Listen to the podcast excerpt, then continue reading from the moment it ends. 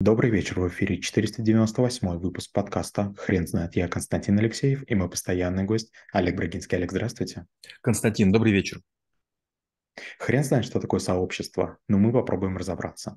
Олег, расскажите, пожалуйста, о каких сообществах мы будем сегодня разговаривать?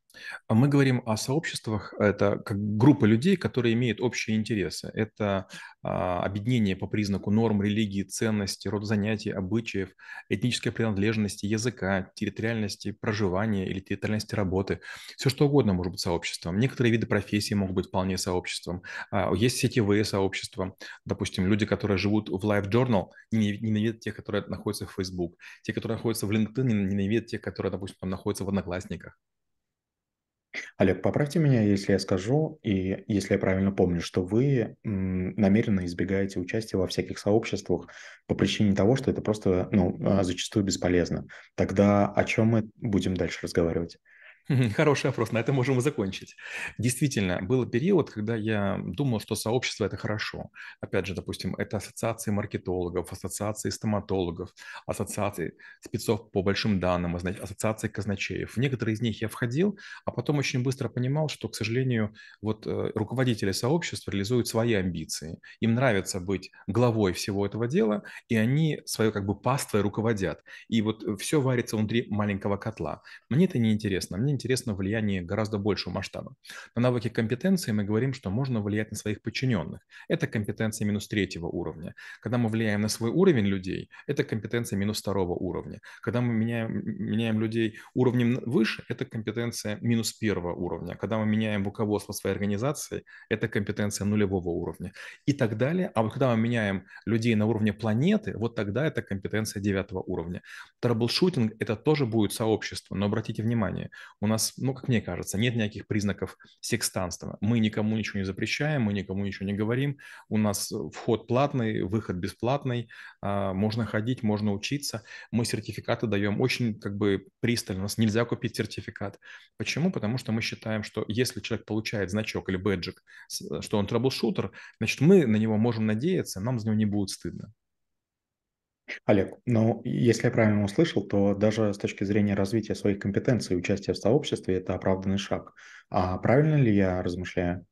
Да, абсолютно верно. Одно дело мыслить категориями вот задач или проектов, которыми вы занимаетесь. Да, у вас есть начальники, да, у вас есть клиенты, да, у вас есть там посредники, поставщики и так далее. И общаясь с ними, создается иллюзия, что вы вот как бы находитесь в каком-то сообществе. Но это не так. Каждый человек может быть частью большого количества сообществ. Например, а, вот я сейчас нахожусь в России, но я помогаю Украине, там, украинским мирным жителям. Есть там сообщество волонтеров, с которыми я взаимодействую. Есть волонтеры, с которыми я не работаю это те, которые собирают на фронт дроны, там, не знаю, бронежилеты или каски. Я не могу с ними сотрудничать по разным причинам.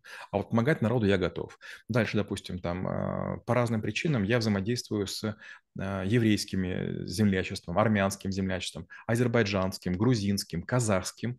И у, у меня в разных вот этих сообществах совершенно разные интересы. И ожидания сообщества по отношению ко мне тоже разные. И получается, что даже с одним сообществом работать, это не так-то просто. Олег, расскажите, пожалуйста, тогда каким образом стоит выбирать сообщество для участия?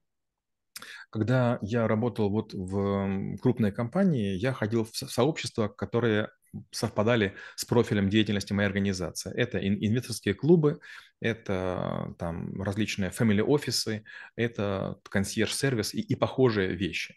Как только я стал по отдельности заниматься, я попробовал посмотреть разные ассоциации. Мне казалось, маркетологи интересные ребята, они чувствуют рынок и так далее. Оказалось, маркетологи не знают математики от слова совсем, они не знают, что такое интернет, протоколы, и они, честно говоря, занимаются тем, что просто воруют идеи у американских коллег, просто переводя их на русский язык. Я очень быстро к этому охладел. Дальше я вошел в ассоциацию стоматологов, потому что я хотел в своей округе построить клинику стоматологическую. Тоже сначала у меня было такое очарование, они такие большие молодцы, а потом оказалось, что это сообщество просто раздает друг другу э, как бы призы, подарки, э, стоматолог года, стоматолог страны, стоматолог там края какого-то.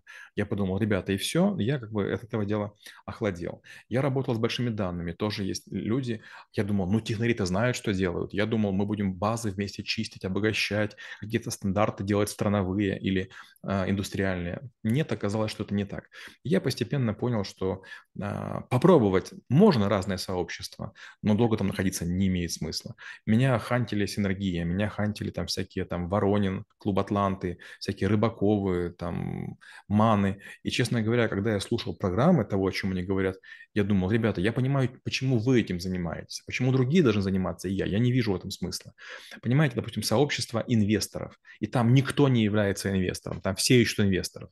Или, допустим, сообщество стартаперов, там никто из них не делает стартапы. И, естественно, когда им говоришь какие-то вещи, которые они не готовы слышать, они злятся или обижаются. Или Free, такой тоже очень смешной проект есть, да, фонд развития интернет-инициатив. Они учат всех делать презентации однотипные. Эти презентации ничего не имеют с жизнью близкого. Ни один из проектов за последние там 7 лет не взлетел, но все равно продолжают клепать каких-то недоделанных единорогов. Олег, вы не могли бы, пожалуйста, рассказать, как искать закрытые сообщества? Ну, к примеру, мне нужно закрытое сообщество маркетологов а, в мировом масштабе, и мне хотелось бы попасть туда. Каким человеком я должен быть, и что я должен предоставить, и в целом, как найти их? Знаете, есть очень простое правило. Кто, кто заказывает, тот и платит. Получается, если вы заказываете проститутку, платите вы. Если она говорит, давай еще раз, значит, платит она. Я шучу, конечно, да, так, такая старая, грубая гусарская шутка. Если вы будете интересным человеком, вас позовут. Вот это слово «закрытый клуб» – это чушь собачья. Меня звали уже в десятки закрытых клубов, где там стоимость э, даже до миллиона долларов доходит участие в год. И я думал, ну миллион, наверное, там же здорово. Да, там хорошо кормят, да, там такси за вами высылают, да, там хорошие напитки, дорогие сигары, да, там люди хорошо там пахнут и там занимаются какими- какими-то интересными дискуссиями, но ничего более. Получается, если вы будете интересны, вас везде пригласят.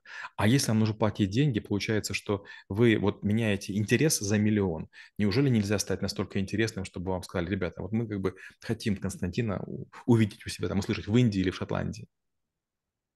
Олег, а если заключать все то, что вы уже сказали, а, кажется, что общее а, мнение у вас о сообществе достаточно негативное. Тогда расскажите, пожалуйста, как выглядит ваша презентация и что именно вы пытаетесь донести ученикам школы трэбл-шутеров? Ну, во-первых, мы рассказываем о том, какие есть сообщества. То есть мы начинаем с того, что во все времена существовали разные сообщества. Сообщество алхимиков, сообщество жрецов, сообщество там, людей, которые менялись семенами, купцы, а, банкира и так далее. Дальше мы рассказываем про там, такие вот а, очень большие нестрановые истории. Допустим, там Габсбурги, да, э, это люди, которые имели гигантское количество шпионов и преуспели в том, что собирали информацию и занимались обменом валют. Это скорее там третья, там, третий Рим, да, они пытались построить. Это как бы антипример. Но были сообщества вольных каменщиков, да, масоны. Были сообщества, которые там занимались там цыганской почтой или цыганскими переводами. Получается, часто возникают сообщества или реальные, или виртуальные, которые реализуют какие-то свои задачи. И вот а, они имеют общие намерения, убеждения, ресурсы, предпочтения, некоторые кодовые сигналы или сигнальные какие-то системы что позволяет им а, многого достигать. Опять же, вот там ИГИЛ, да, Хазбула и другие там запрещенные террористические организации, они же тоже как бы постоянно вербуют, вербуют людей. И вот очень важно понимать, а вот не находимся ли мы уже в зоне риска. Может быть, у нас уже есть друзья, с которыми мы играем в компьютерные игры где-то общаемся, а нас потихонечку превращают в джихадистов-смертников. И поэтому мы говорим о том, что вот есть деструктивные а, общества, секты и культы, а есть позитивные. Позитивные мы считаем профессиональными, развивающими или там, которые повышают там, уровень морали и этики. И вот на, на вот там, так, таких вот разделах и мы это все ведем.